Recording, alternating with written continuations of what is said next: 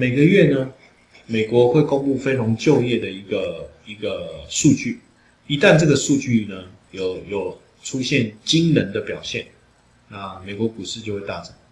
那如果这个数据公布呢非常的差，那美国市场就会大幅度的修正。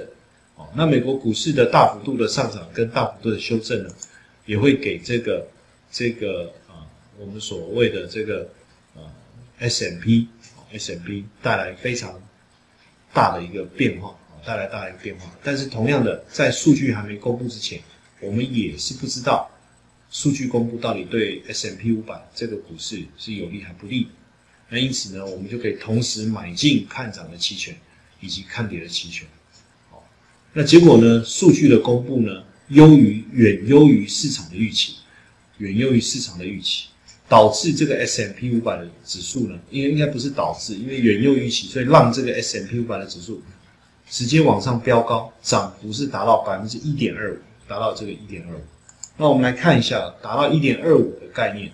那这个时候呢，如果你进场买的是二零七零行权价的这个 call 跟 put。那你当时进场的成本呢是二十五点啊，那一点是五十块美金，它直接飙到四十六点五，好，那这个做法其实很有趣啊，因为就是我讲的嘛，几个重点，第一个时间是不是确定的，几月几号确定的，什么时候几点会发生是确定的，OK，那公布资资料如果有很大的一个变化。市场的震荡的幅度很大，这个是确定的。那唯一不确定的是吗？就是它要往哪个方向走，这个不确定。那要往哪个方向走不确定，其实就这个对于交易来讲，其实就很困难。但是因为我们做的是期权，看涨的这一边跟看跌的这边，我们都可以同时持有。所以如果它大幅度上涨，我有 call；它大幅度下跌，我有 put。哦，我有 put。所以像这样子的概念。也是我们现在在交易期权当中非常常用到的一种模式。那还有，我再举一个例子啊，比如说每个星期三，哦，北京时间晚上十点半会公布纽约轻原轻原油的库存。那这个时候呢，你只要观察这个平值附近啊虚值一档的这个原油的报价是多少。够便宜，那我们就来买进，因为我的资金风险并不大。好，那你交易的时间呢，还不到十点钟，你就进场做交易。然后呢，等到这个呃十点半原油库存公布以后呢，它的价格产生惊人的变化。你看，惊人的变化，产生惊人的变化。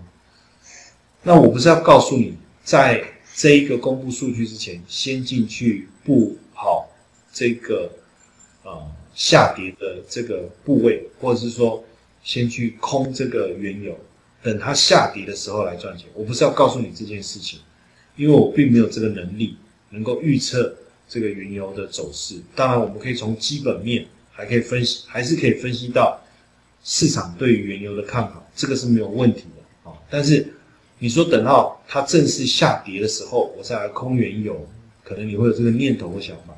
但问题是。市场来的速度很快啊，有时候我们看到这么一根这个很长的 K 棒，他是花一天把它完成，还是只有一个小时就完成？剩下的时间他都这个市场的报价都没有太大的变化呢？哦，所以我们采用的做法，采用的做法就是同时买进这个看涨的部位以及看跌的部位。当数据这个公布的时候，原油产生很大幅度变化的时候。这时候你就知道说，你会赚钱，为什么？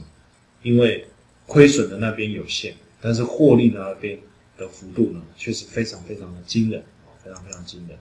那所以你也可以看到说，进场的时间当时就是在十点左右，但是到了这个十一点二十的时候就平仓出场。那像这样一组单呢，大概可以赚到这个啊，那时候是赚了多少钱？大概是。这个呃三四百，应该是四百块美金左右。那你要赚这四百块美金呢？你大概要准备多少资金去做交易？差不多也在这个呃六百块美金左右。也就是说，你在短短的一个半小时的时间之内，你的六百块美金就帮你赚到了四百块美金，帮你赚到了四百块美金。那你做了什么事呢？你有你有运用到什么很厉害的分析技巧吗？我想应该没有。那你有运用到很厉害的一些什么手法吗？我想没有。你做的事情真的是简单到不行，就是因为我知道有些事情它一定会发生，我利用这个一定会发生的这个概念来去布局我的这个选择权的一个部位，就是我我我们在今天谈的这个重点叫做事件交易法，哦，事件交易法。